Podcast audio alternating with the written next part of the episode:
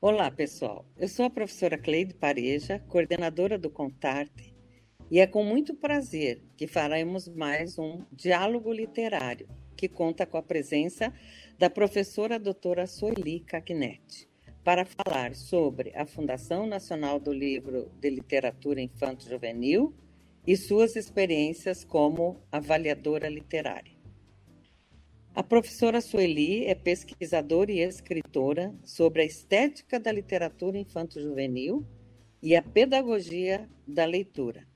Foi professora da Univille por 25 anos, é mestre em letras pela Universidade Federal de Santa Catarina, doutora em letras pela Universidade de São Paulo e, foi, e fez pós-doutorado doutorado na Itália é membro votante da Fundação Nacional do Livro Infantil Juvenil, FENILIX, e do Centro de Literaturas de Expressão Portuguesa das Universidades de Lisboa. Tem sete livros publicados, sendo que um deles, escrito com Werner Zotz, foi agraciado com o prêmio da Associação Paulista de Críticos de Arte. Nós esperamos que nossos encontros sobre temas diversos em torno da palavra literária venham a contribuir com o crescimento e conhecimento de todos que participam ouvindo os nossos, os nossos encontros. Para encaminhar esse diálogo de hoje, eu convido a acadêmica Amanda Demetro, do curso de Letras, e que é membro do grupo do Contarte há quatro anos. Seja muito bem-vinda e vamos ao nosso bate-papo de hoje. Olá, pessoal! Para todos que estão nos assistindo e nos ouvindo, é, cumprimento de forma muito especial a professora Sueli, nossa entrevistada de hoje. É um prazer estar com você novamente, professora, e também cumprimento a todos vocês que estão aqui para prestigiar essa entrevista. Esperamos que vocês aproveitem ao máximo tudo que nós discutiremos aqui. Bom, professora, é, como a nossa conversa tem como tema a FENALIGE, né, a Fundação Nacional do Livro Infantil e Juvenil, e a formação leitora de crianças e jovens, eu começo esse diálogo perguntando: o que é a FENALIGE e a quem ela é subordinada. Fique à vontade. Muito obrigada, Amanda. É muito bom estar com você, é, Cleide e outros é, da, daí da Univale, é, que sempre me recebem de braços tão abertos. Então, vamos lá, falar sobre essa fundação, é, que eu não tenho a mínima dúvida de que mudou é, o olhar sobre a literatura infantil desde que passou a, a existir no Brasil. A FENELIGE, Fundação Nacional do Livro Infantil Juvenil, é um braço é, de um órgão internacional que é o IBBY, o International Board on Books for Young People. É, esse, essa ONG internacional ela, ela surgiu em 1953, no pós-Segunda Guerra, é, por, uh, criado por uma alemã chamada Yella Lepman, que tinha perdido o marido durante a guerra e eles eram é, bastante abonados financeiramente e essa, essa mulher, além da desilusão de perder o marido para a guerra, via a Europa destroçada em função dela, né? Então, é, um jeito que ela achou de talvez é, melhorar um pouco a situação e de poder contribuir é, positivamente para a reconstrução da, da Europa e principalmente para reencantar uma juventude e uma infância muito sofrida, ela resolveu criar essa organização é, que inicialmente daria um prêmio de melhor livro é, para criança, escrito é, inicialmente na Alemanha e depois estendendo os braços para o mundo. É, não por acaso, é, em Munique, nós temos a maior biblioteca de literatura infantil do mundo, né? Porque essa mulher deu um, é, um start realmente grande, é, bonito e significativo para um momento sofrido dentro da Europa, e especialmente na Alemanha, que carregava um peso bastante triste. E aí, é, à medida em que esse, essa organização foi se expandindo, ela foi é, lançando braços para diferentes é, países no mundo. E cada é, país do mundo que fosse é, sendo acoplado a essa, a essa organização, passava a fazer é, escolhas no seu país também do melhor livro para criança. E então é, essa organização iniciou em 1953 e 15 anos depois o Brasil é, passou a fazer parte do IBBY. É, não demorou tanto assim, porque é, os países gradativamente foram é, sendo agregados né, a, a, essa instituição maior. E é, na medida em que foi crescendo também, o prêmio passou a ser um prêmio maior. Ele já não, não premiava apenas a categoria infantil, mas também a melhor ilustração, logo depois o melhor livro para jovem, aí em seguida o melhor livro de poesia, e assim foi. E hoje, por exemplo, no Brasil, nós já votamos é, 18 categorias é, no prêmio anual é, da Fundação Nacional do Livro Infantil Juvenil. Agora, o que ocorre entre cada país é, e o IBBY? É, a premiação nos países é anual e se manda para o IBBY, e a cada dois anos é, eles escolhem é, o melhor para a criança e o melhor ilustrador, é, a partir do que cada fundação nacional é, manda como indicação para eles. Né? Então, é um trabalho que hoje já tem é, tentáculos por uma parcela muito grande do mundo. Né?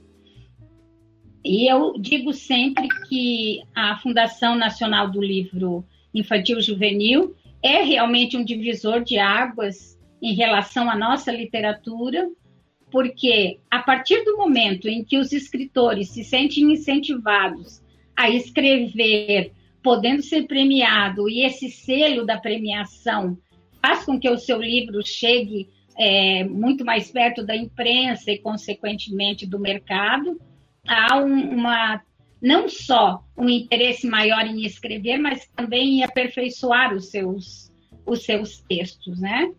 Então, é, eu acredito sinceramente que nós, nós estamos entre as melhores literaturas para crianças do mundo, também por conta da Penelige que apareceu no Brasil em 1968.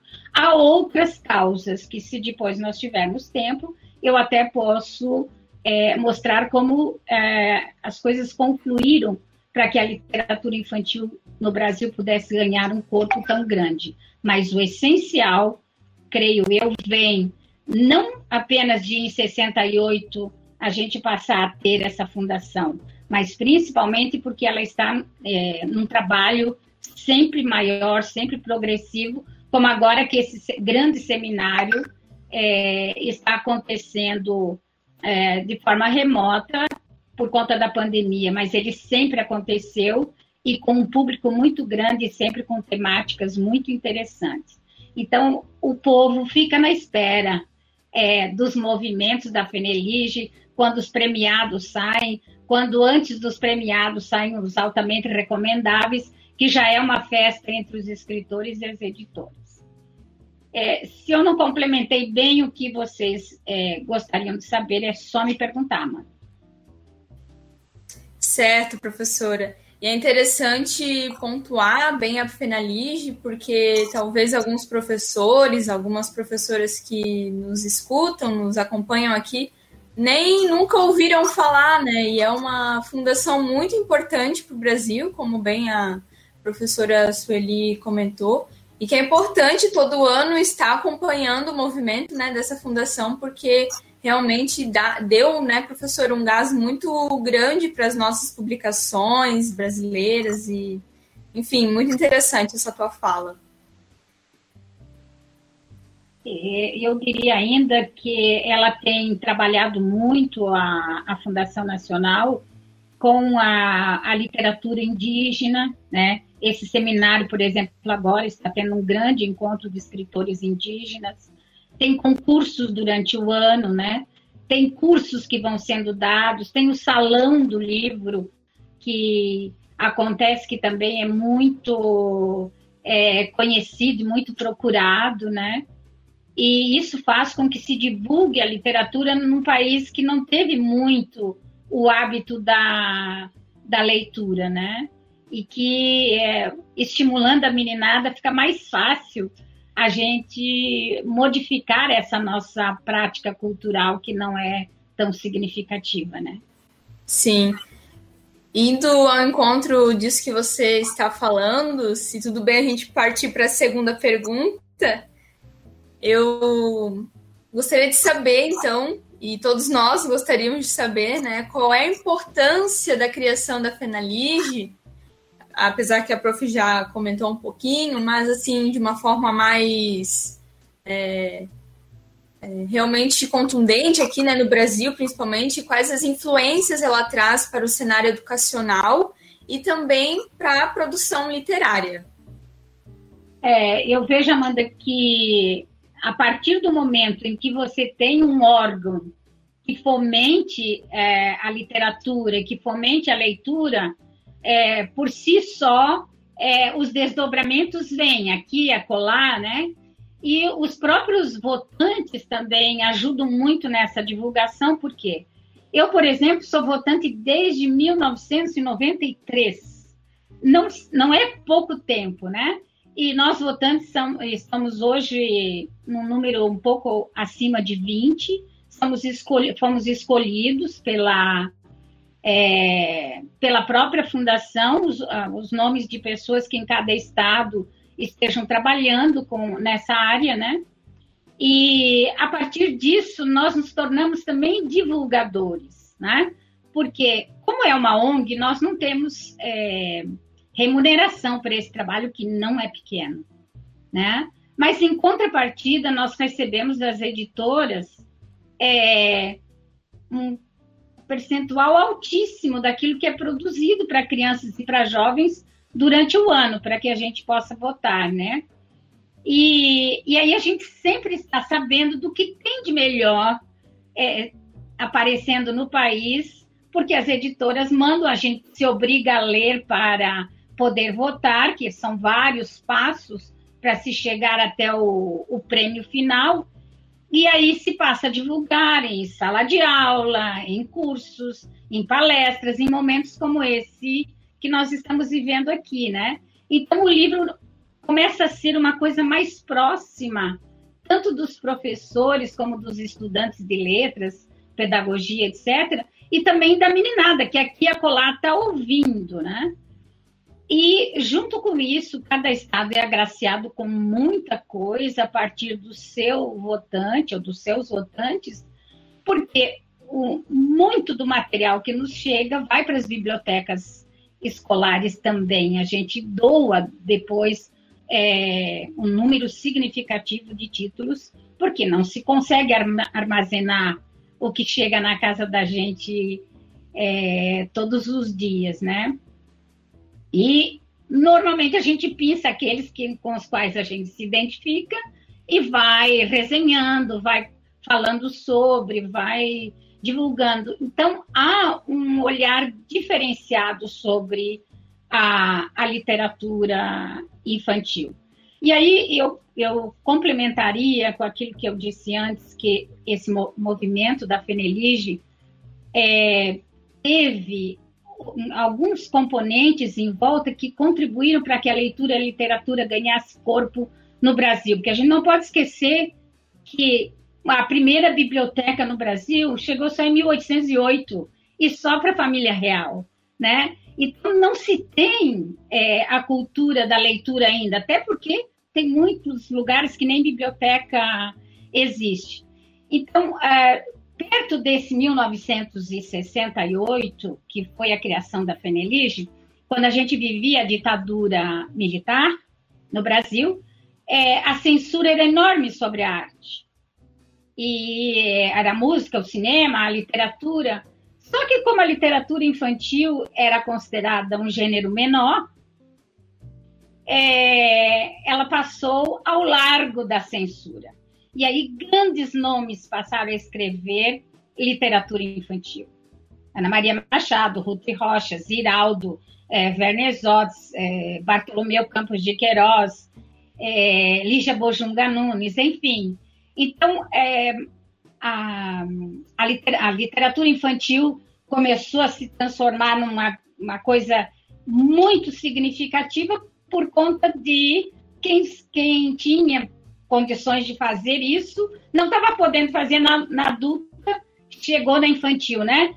Temos um grande livro, por exemplo, Chico Buarque, inclusive, né? Um exilado de, da época. E isso chega junto é, com uma modificação da lei de diretrizes e bases também, é, que apoia, é, apoia não, que determina que as escolas de ensino fundamental e médio, que na época não chamava assim, é, deveriam usar textos literários. Então, com a, funda a fundação ali, é, teve os grandes nomes que vieram para a literatura infantil e a necessidade de é, os textos chegarem às escolas. E isso, então, deu é, uma, um sopro mesmo para que a, a coisa pudesse acontecer. E o dado bem grande, significativo, é que é, esse povo que passou a escrever para crianças, em função de estarem com dificuldade por conta da ditadura, eram exatamente os adultos que tinham lido o maior escritor de literatura infantil que a gente teve até hoje. Né? Os grandes escritores é, iniciantes dessa literatura infantil foram os filhos de Lobato, os filhos intelectuais de Lobato, os leitores dele. Então, é, os mais místicos diriam: o universo conspirou para que a literatura infantil um dia pudesse fazer jus ao grande criador do sítio do Pica-Pau Amarelo. E aí, é, essa ajuda toda em torno da Fenelige fez é, dela esse, essa organização é, que não permite mais que a gente ignore que a literatura infantil e juvenil existe, que grandes ilustradores existem e que eles modificam, sim, é, os seus leitores e, consequentemente, o país e o mundo, né? E junto a isso, é, a esse trabalho que a Fenelige faz também, nós fazemos a seleção dos livros que vão para o catálogo da Feira de Bolonha. Então, a gente é muito conhecido na Feira de Bolonha também, principalmente pelos grandes ilustradores que nós temos. Ah, eles são muito procurados nessa feira, que também é divulgada. Então, é, a, Brasil, a literatura infantil brasileira passou a ser conhecida não só aqui, mas muito lá fora, né? É, uma Lígia Bojunga, por exemplo, é muitíssimo conhecida num número imenso de países, né? E não só ela, outros tantos. E acredito que que devagarinho a gente vá chegando no ponto em que o brasileiro, quando viaja, quando vai para uma fila, quando está sentado esperando alguém, ou num salão de beleza, ou numa, é, numa clínica, que ele dê conta de estar com um livro debaixo do braço, né? E, professor, acho tão essencial essa tua fala, porque novamente frisa que a literatura infantil, a literatura juvenil não é uma literatura menor só porque é destinada para crianças pequenas, né? Muito longe disso.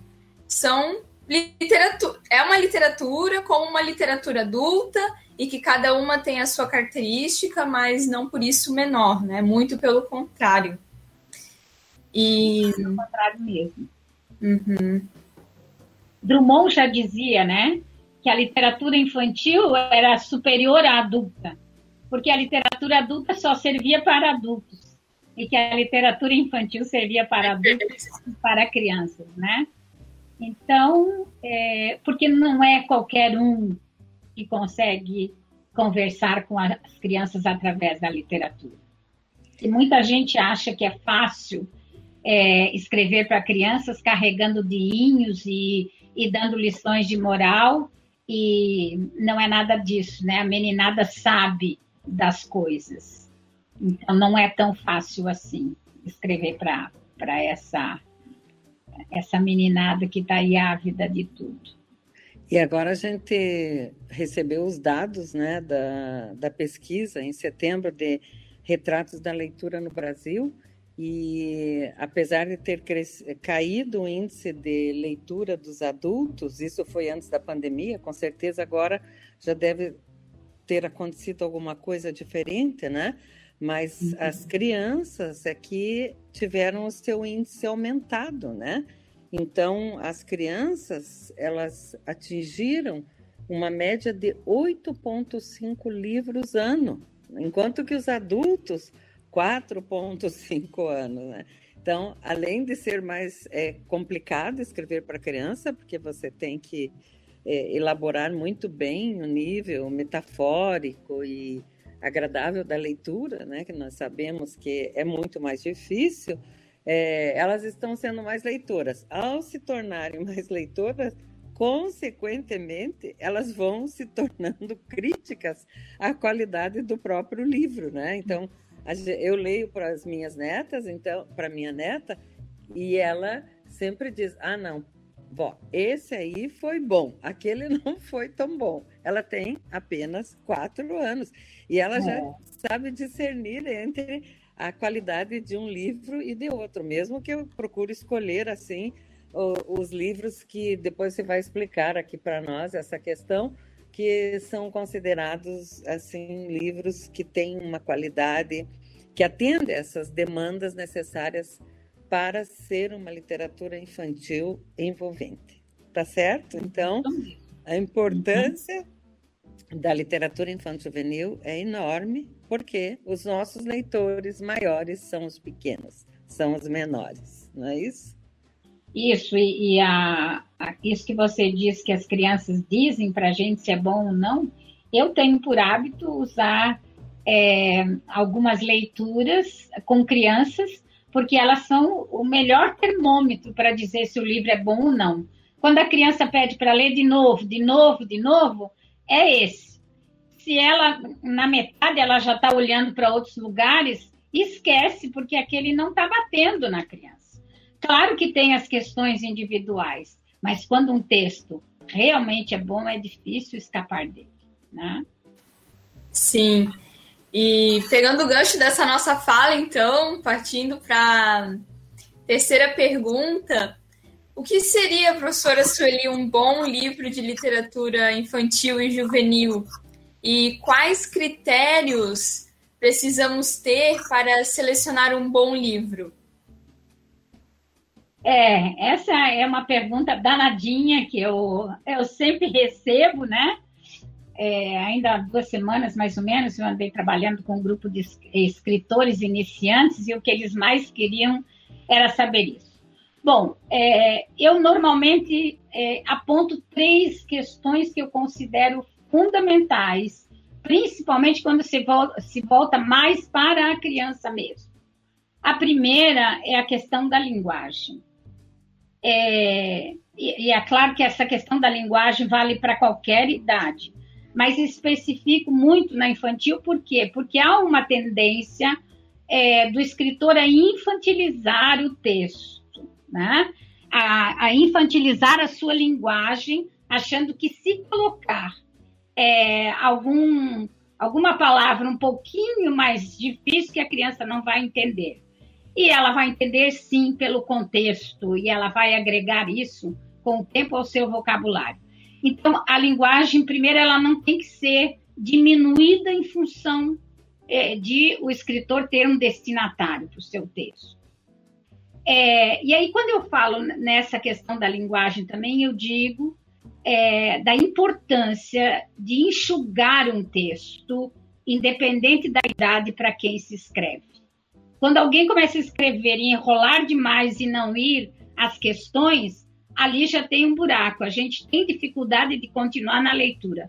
Imagine uma criança. Então, o enxugamento do texto é, é essencial. E a criança precisa muito também do movimento, da ação dentro do texto, porque ela é, é ágil por natureza, né? Então, um, um, texto que tenha mais ação, que tenha muito diálogo, que não fique muito no descritivo, filosofando demais é, durante a, a, a, sua história. E aí é, entra a questão do enredo, porque quando se fica enlhando demais, é, muitos ficam num, num, texto plano e não constrói um enredo significativo é, que vá construir uma história, né? É, eu sempre brinco é, que é, é preciso é, ter um clímax para depois poder baixar a curva como a gente está esperando com a Covid agora. A gente só está esperando que a curva da Covid desça porque ela subiu. Então, a, na questão do texto, principalmente para criança, que tem aquele clímax, para que ela fique na expectativa de como aquilo vai se resolver, de como vai é, cair aquele problema que foi até o topo, né? E muita gente escreve os seus textos linearmente. Como não tem desfecho, não tem clímax, não tem surpresa, não tem desfecho, não tem é, acertos, não tem mudanças. E a gente só conta uma história, a gente só conta uma piada, a gente só faz uma fofoca se tiver alguma coisa que saiu do lugar que faça sentido contar. Senão não se conta. E nem sempre as histórias para criança contemplam essa questão para justificar uma história. E aí alguns dizem, ah, mas aí tem que tomar cuidado com temática. Não tem. A criança lida com a, a história sobre a morte, a criança lida com história sobre perdas, a criança é, ela entra na imaginação e ela, ela elabora na medida em que ela vai dando conta. Então, a questão da linguagem é fundamental e a questão do enredo também. E eu volto um pouquinho na linguagem também para dizer é, que essa linguagem ela precisa ter muita preocupação é, também com a criação de imagens mentais. É, como o nosso mundo é profundamente visual, é, dar a chance à criança de imaginar coisas é, é profundamente importante para que ela não receba tudo pronto. Então, nós, na avaliação, por exemplo, da, da Fenelige, temos muito cuidado quando avaliamos a parte da ilustração, porque ela é, faz parte do livro, do título que vai ser premiado. Embora tenha um prêmio distinto para a ilustração, mas a obra como um todo é que ganha o prêmio. Então, tem coisas que não devem ser ilustradas. Deixa para a criança criar. E tem coisas é que a, a, o diálogo estabelecido entre as duas linguagens, a visual e, e, a verbal, é que enriquecem também o texto. Então, cuidar com isso. Eu cito como exemplo, por exemplo, a chave do tamanho, é, quando a Emília está lá em cima da cartola, que ela construiu uma casa com janela, tem uma campainha para ela puxar a barba do, do Visconde para que ele saiba a hora de parar e tudo mais é uma coisa tão fantástica para a criança imaginar aquela casa em cima da cabeça daquele sabugo, é, que se alguém se, se colocar ilustrando, estragou. Então, esse é um cuidado que tem que ter com o livro infantil também, para que algumas coisas se, sejam imaginadas e não retratadas é, de forma visual, porque daí não é mais a leitura de quem pega o livro, é a leitura de quem leu para ilustrar. Então, a linguagem nesses dois campos é fundamental que seja vista. O enredo, a mesma coisa, né? É, eu falo, ah, cito como exemplo o Chapeuzinho Vermelho. Se Chapeuzinho Vermelho não, não estivesse lá, é, tanto ela como a avó sujeita ao perigo do, do lobo e, e tudo mais, qual seria a graça de contar a história da Chapeuzinho? Se ela fosse levasse os doces para a avó, fosse tudo normal e ela voltasse para casa. Não tinha história. Então, e muita gente escreve para as crianças sem história, né? E, e aí a surpresa tem que acontecer. Por exemplo, a história do, chapéu, do patinho feio. Né? É a história do, é, do, do, excluído, do, do feio, do diferente, que vai sair pelo mundo, passa por todas as dificuldades, sede, fome, medo, frio, é, enfim. É, e no fim depois de toda essa jornada dele, ele vai encontrar os seus iguais, que eram um cisne. É, e aí a gente tem um exemplo do que o Ziraldo fez com esse texto, do Flix, né? É, que se espera que com o Flix aconteça também alguma coisa, como aconteceu com o, o Patinho Feio, que se transformou num cisne. E, na história do Flix, que vocês sabem, é, é a, a, história daquela cor que ninguém queria, uma corzinha meio de cocô, né? É, então, nenhuma das outras cores queria brincar com o Flix, nenhuma queria é, tê-lo por perto, enfim.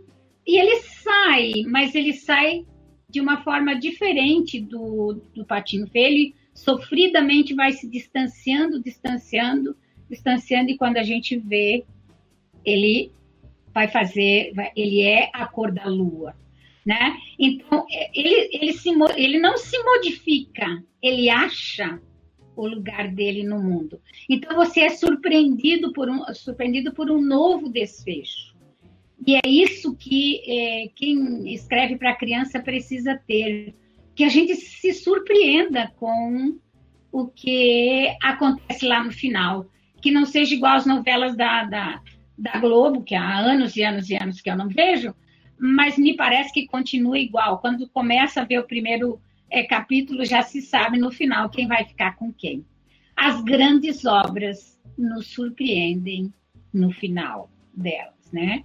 E muita literatura infantil tem é, essa, essa sorte é, de quebrar, de dar uma rasteira no leitor e tudo que ele espera lá no final não acontece, mas acontece algo bem mais que vai fazer com que ele pense além do que está estabelecido é, na sua vida, né?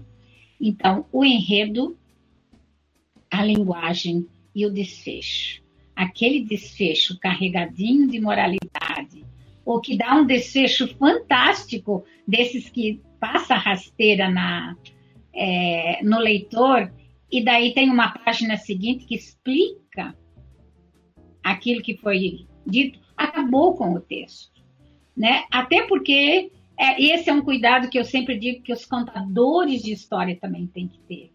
Que tem muita gente que conta lindamente um texto profundamente bem escolhido e que aí quando termina vai dar as suas explicações. E daí a leitura que chega para a criança não é a que ela fez ouvindo a história, mas é aquela que o contador fez do texto. Então, é, é, essas coisas todas, a, a Fenelige também contribuiu é, para que a, os professores e os escritores, enfim, fossem olhando mais de perto o que realmente era escrever para meninada, né? Eu acho que é isso, é cuidar do todo, né? A linguagem, seja ela verbal ou visual, é o, o clima, o enredo para que ele tenha um ponto alto e o desfecho que surpreende, né? O, Flix é tão surpreendente que Armstrong, quando esteve no Brasil, é, disse para o Ciraldo que realmente, de perto, bem de pertinho, a Lua é Flix.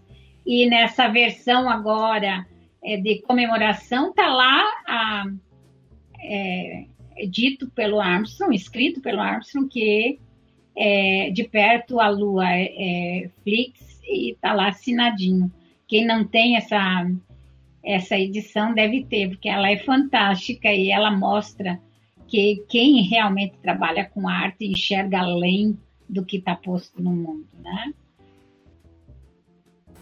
Preciosas dicas, professora. Todos nós, né, precisamos ter critérios para, enfim, escolher um bom livro, principalmente para quem é professor, né? Qual tipo de, de livro, qual história levar para as crianças. E com isso, é, eu estou muito curiosa, particularmente, para saber se você poderia citar algumas obras marcantes que você avaliou pela Fenalige nos últimos anos. Se você tem algumas dicas aí para nos dar. Olha, eu tenho é, alguns títulos que eu até é, coloquei aqui, que são dos últimos anos, né, para ao invés de dar os títulos, mostrar inclusive os livros. Um da Lúcia Iratsuka, que é Histórias Guardadas pelo Rio. Eu acho esse texto de uma delicadeza profunda, tá dando para ver bem. É, no ano passado, um dos livros juvenis que eu me encantei foi o da Estela Mares Rezende, que é a valentia das personagens secundárias. É um texto profundamente bem escrito. É, o protagonista é sensacional, é muito bem trabalhado. É, é uma história que realmente envolve a gente e a Estela Mares tem um, uma linguagem muito particular, muito interessante.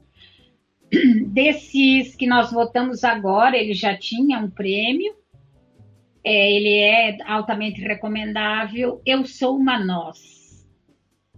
Fantástico, bom para os é, professores de direito e para advogados lerem também essa história infantil que, que vai para esse caminho. Muito é, bonitinho.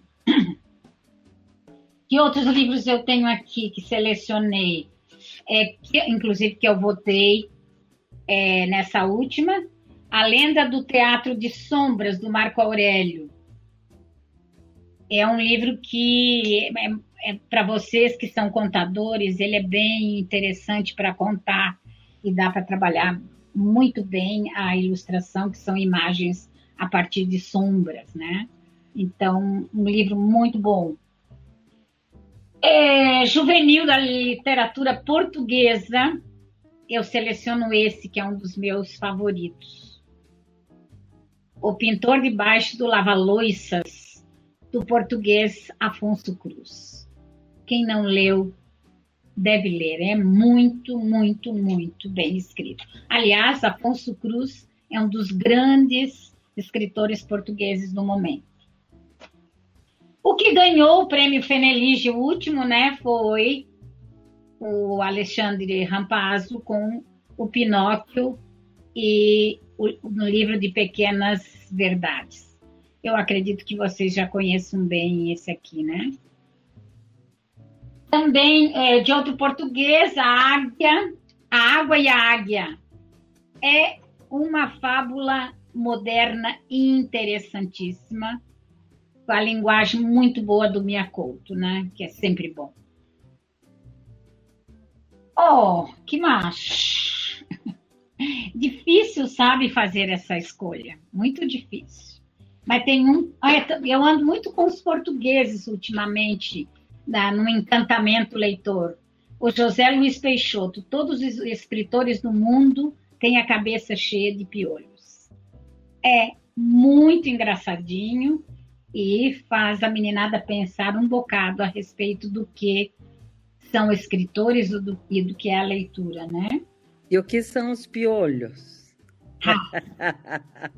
Adivinhe, né? Esse não tem como, quando a coceira bate, não escrever, né? Quando as ideias vêm, né? E, e eu estou agora debruçada sobre um para a gente é, poder, poder votar, que é A Cidade dos Cinco Ciprestes, da Marina Colassante. A Marina Colassante já tinha esse conto e, e ela escreveu esse conto, é, reescreveu é, várias vezes com diferentes finais. Então, esse livro aqui tem cinco versões me, do mesmo conto. E aí a gente vê o que um desfecho pode fazer com um livro. Tanto é que tem três, é, cinco caminhos completamente diferentes para uma, um mesmo, uma mesma história, o um mesmo mote. E aí o enredo sai um pouquinho, desvia um pouquinho do caminho e o desfecho é totalmente outro. Então, Ela faz chamadas para você escolher um ou outro caminho? Não, não. Não, não. Ela vai apresentando é, sempre como a, a cidade dos cinco cipresses, e ela mesma diz, mas um conto é apenas um conto, que eu conto, reconto e transformo em outro conto. Ah, que beleza. Por isso, é, por isso que eu sempre falo da importância do contador saber disso, para que ao recontar ele não transforme em outro conto. Ótimo. aí ele tira do ouvinte a, o prazer e o direito de ouvir a sua versão. Maravilha. Olha, eu acho que foram esses Amanda tinha me falado uns, uns cinco, mas eu já vim com dois, quatro, seis, oito, nove. É, e claro que tem um que eu vi com vocês, do qual eu não abro mão nunca, que são os convidados da senhora Olga. Estão lembrados? É, a Amanda e a, a Cleide, pelo menos. Eu fiquei encantada. Pra, olha, que a gente lê muita literatura é. é, infanto juvenil. Mas essa obra mexeu comigo. E o pior é que eu ainda não adquiri o livro, sabe? E mas a história é uma obra de arte, né? É uma obra de arte. É, é a legítima literatura com perfil de obra de arte mesmo, né? É. Em todos os sentidos, na imagem, na linguagem, na intertextualidade. Nossa, né? É, é uma obra, né, Sueli? É uma obra que não, não tem o que a gente dizer é, que não vale a pena, né? E a, o interessante é que a, a, a autora é a ilustradora também, né? E então os, o, as ilustrações, ao invés de repetir o texto, elas ampliam o texto, né? Essa que é a grandeza do criador visual hoje, porque não é mais só ilustrar naquele é, naquele conceito antigo, né? Colocar de um desenho na página, né? É, é. Né? Uhum. Agora não, né? Ele realmente é uma outra linguagem que complementa ou que acrescenta, né? Nesse, uhum. nesse diálogo com as palavras. E é o que nós vemos nessa obra. Essa é uma obra para para todas as pessoas. Para ficar, né? E ela, ela está, ela é de uma italiana, né? E eu até quis para esse trabalho aí que eu estou fazendo de, de consultoria para fora daqui, queria tanto que essa obra fosse contemplada, mas o Brasil não tem os direitos para vender fora do Brasil. E aí uhum. ela não foi para minha grande listagem. Porque é e você um grande... com o livro aí para mostrar para o pessoal? Ah. Eu, eu vou. Ah, não, então... Eu peço licencinha, então, que eu vou tentar pegar. Os convidados da senhora Olga, ele surpreende é, porque a, a meninada vai acompanhando é, os visitantes que chegam para jantar com a senhora Olga, que vive sozinha, e os, os, os que chegam não estão contemplados no texto verbal, eles aparecem só no texto visual. Então, isso é que mostra o que, é, o que realmente significa um criador é, visual trabalhar dentro de um texto é, para crianças ou para quem quer que seja, que ele, ao invés de repetir ou, ou dialogar um, um bocadinho só, que ele realmente crie tanto ou mais do que o próprio é, escritor, né? E essa, essa é a questão é, que é contemplada magnificamente aqui pela Eva Montanari, que ela faz as duas coisas, o, a, a, linguagem visual e a verbal. E aí, é, a, o intertexto é fantástico, porque vai trazer inúmeros personagens que a, quem não conhece vai atrás deles depois, né? Então, ah, não, não sei se teria alguma coisa assim mais de momento, porque esse, desse último ano, em função da pandemia, a Fenelige é, ficou parada de março até é, recentemente, um mês, um mês e meio, foi quando nós retomamos a votação, que normalmente o prêmio sai em maio, e o prêmio saiu agora, né, da Fenelige, em relação à produção de 2019. E nós, agora que estamos começando a receber os livros de 2020, porque as editoras ainda não sabiam, e nem mesmo a Fenelige, se a gente ia trabalhar esse ano ou não, porque é, tem, tem algumas coisas que não tem como ser feita de forma remota, né? Para nós votantes aqui até fica fácil, mas para a tem todo o recebimento dos livros, a, a separação, a catalogação, a, é, colocar em planilha para que a gente possa ir votando, então teve uma parada. E normalmente essa época do ano eu já tinha 500, 600 às vezes é, títulos em casa. Esse ano tem 12. Então, nós começamos agora a receber. Então, novidade é, desse ano é muito pouquinho, né? A não ser de um outro escritor que por ele mesmo envia para gente e tal. Mas está realmente pequena a, a nossa coleção ainda de 2020. Professora, então, nos encaminhando para a última pergunta do nosso diálogo, eu vou mudar um pouquinho o foco. Agora falando mais dos professores, né? E lendo o seu currículo, eu percebi que você realiza a formação de professores há muito tempo.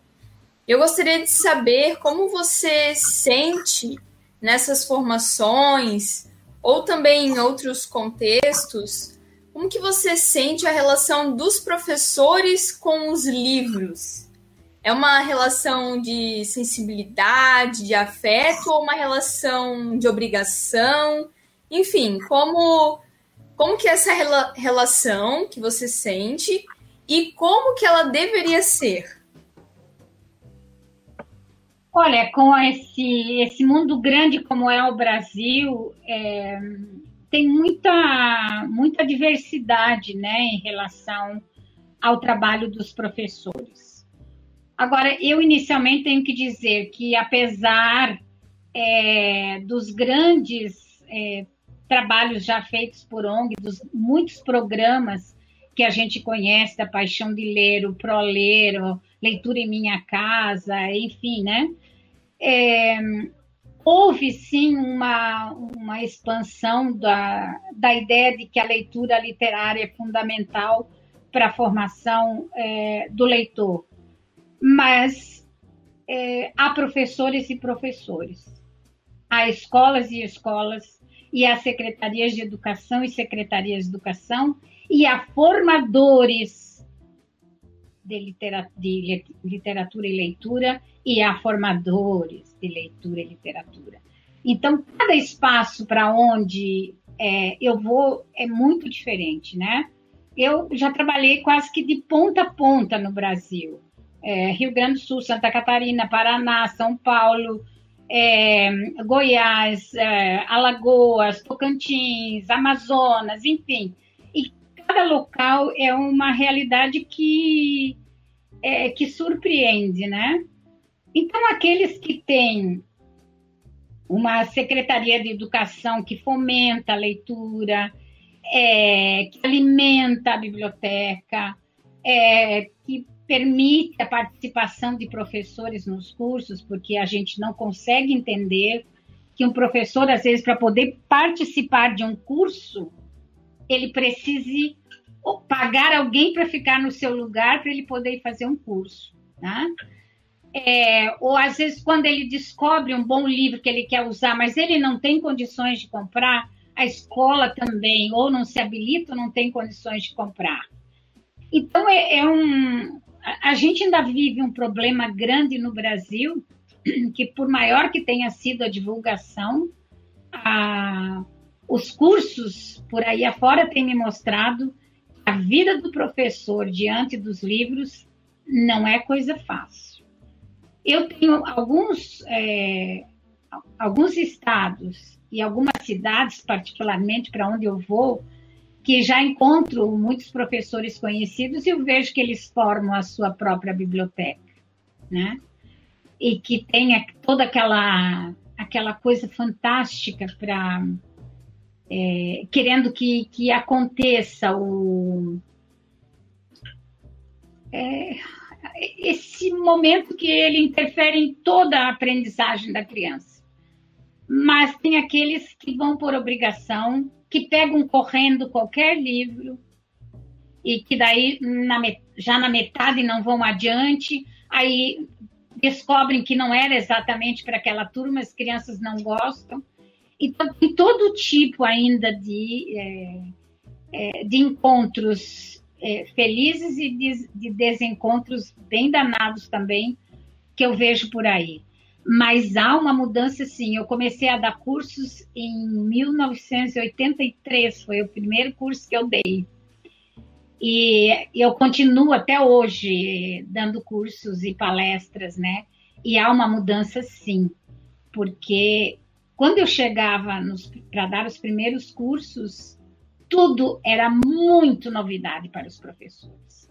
Normalmente, se eu levar, levava 20 ou 30 títulos, nenhum era conhecido. É, hoje, em alguns lugares, um número muito grande é conhecido, em outros tem alguns, mas aquela realidade anterior lá ficou mais difícil, de o professor não, não conhecer nada do que existe.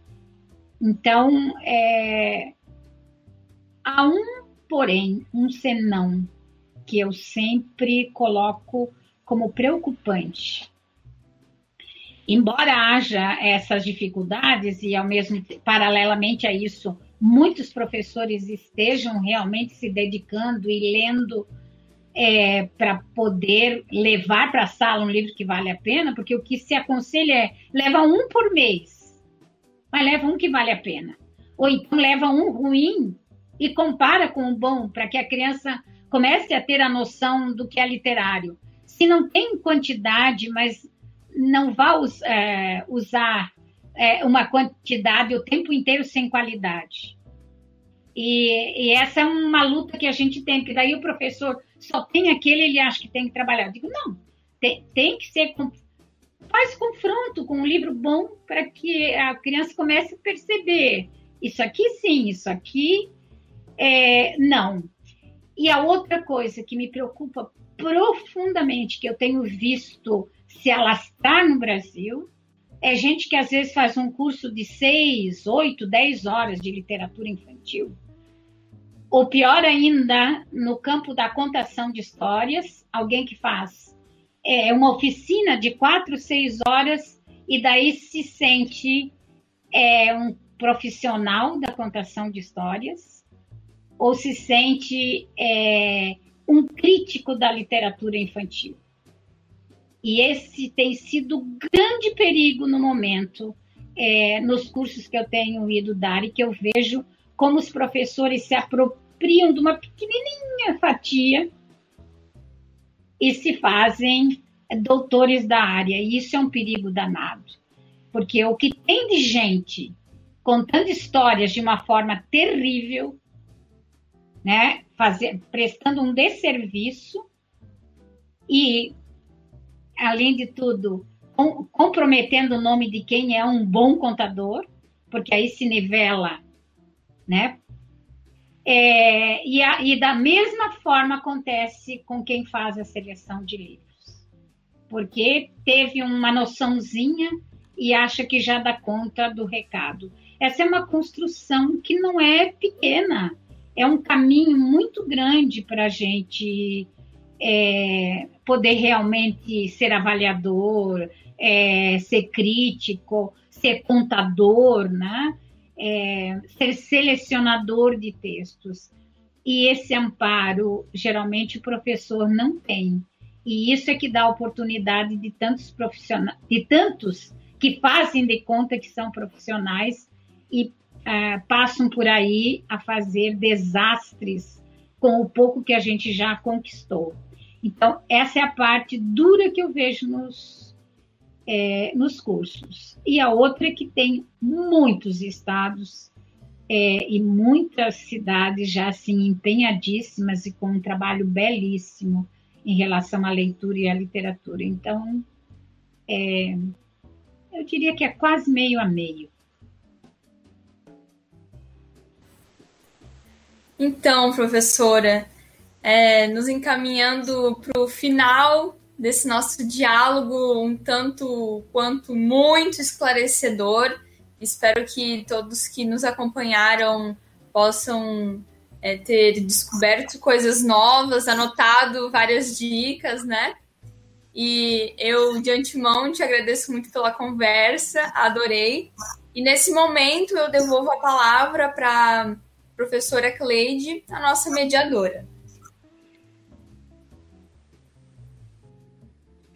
Muito bem. Foi uma satisfação estar com você aqui, Sueli. Nós que começamos lá em 1983, gostei muito do que você falou sobre essa questão, né? É, de que de repente, né, todo mundo vira doutor na área e não sabe o quanto que a gente tem que caminhar, né? O quanto a gente teve que ler, quantos cursos tivemos que fazer Quantos autores tivemos que assistir a sua fala e a sua orientação para chegar a um ponto, né, que a gente diria razoável de é, conhecimento da literatura infanto-juvenil, que é um universo enorme, né, e que não é, como você disse, é, um espetáculo para cinco minutos por qualquer artista que se veste, que se fantasia e que acha que vai dar conta do recado. Realmente é complicado. Mas eu também gostei muito, né, que você disse dessa é, diferença que a gente encontra nas escolas. Nossa, do nosso primeiro curso lá da Secretaria de Educação de Santa Catarina, que era lá aquele da, da sacola dos livros, né? É, é do livro. Isso, e que a gente ia nas escolas e eles passavam a ganhar aquela sacola né, com aqueles uhum. livros. Eu era a, a, coordenadora da região, da, ele, ele era dividido por regiões, lembra? A oitava uhum. CRE, a vigésima CRE. Eu e o professor Edilberto é, fiz, ficamos incumbidos. Foi a primeira vez né, que houve assim, uma mobilização para levar a literatura infanto-juvenil. E realmente a diferença foi muito grande e todos esses programas aí que você, que você citou né, contribuíram muito e contribuíram com obras e as obras escolhidas eram de qualidade justamente porque contava com a participação da Fundação Nacional do Livro, né, uhum. né, na, nesse direcionamento da escolha e, e da aquisição dessas obras que seriam enviadas às escolas. Podemos dizer que houve um grande progresso. Esperamos que isso né, não desapareça e que continue a escola a ter esse incentivo com a presença de livros de literatura infanto-juvenil nos seus acervos e nas suas bibliotecas. Né? É, nós focamos hoje esse aspecto com você, tendo em vista que você é uma das 20 do, das 20 do Brasil que avalia os livros, e isso é maravilhoso, né? Você receber esses livros, fazer a leitura e ter que se posicionar e dizer não, aqui, isso aqui sim está bom, vamos dizer que esse é altamente recomendável, né? E a gente acompanhou vocês, você numas leituras e sentiu essa emoção, né, de você estar ali lendo com essa responsabilidade de classificar uma obra, né, entre tantas outras mas sabemos que você é, pode falar de muitas outras coisas. Então, a nossa conversa hoje termina aqui, mas não termina aqui, porque nós poderemos nos encontrar para discutir e debater outras questões dentro desta área que nós tanto amamos, que é a área da leitura literária. E suas incríveis histórias poderão ser ainda contadas por você aqui para nós, tá certo? Muito obrigado, ficamos muito felizes por você no meio de todo esse trabalho que está, porque a professora Sueli não comentou, mas hoje ela participa de um projeto, me ajude aí, Sueli, de montar biblioteca para quê mesmo? É um projeto chamado Estimular, é, que é a, a eu estou fazendo a curadoria de uma biblioteca digital para é, Moçambique. E que Moçambique tem pouquíssimas bibliotecas, então essa é, biblioteca virtual vai inicialmente atender Maputo, depois vai se estender, tentar atender todo o país, e se der certo, deve atender os países é, africanos de língua portuguesa também. E e aí eu estou tendo que classificar por faixa etária, por categoria, né? Porque essa biblioteca vai é, buscar atingir leitores de 3 a 18 anos. Então, tem sido um trabalho muito árduo, não só nessa seleção, mas também porque às vezes eu encontro títulos com os quais eu gostaria de estar de, de tá já dividindo, trocando, e quando vai se ver, é, ou ele não tem em e-book, é, ou ele não tem os direitos para venda fora do Brasil. Então, as minhas listagens, às vezes, elas aumentam, de repente, elas encolhem de novo. Tá Mas, vendo? É. é o que eu disse, né? São é. muitas histórias que você, nesses longos anos de vivência literária, tem a contribuir com todos nós, que também lutamos pela leitura na escola e pela leitura na sociedade e por todas as pessoas.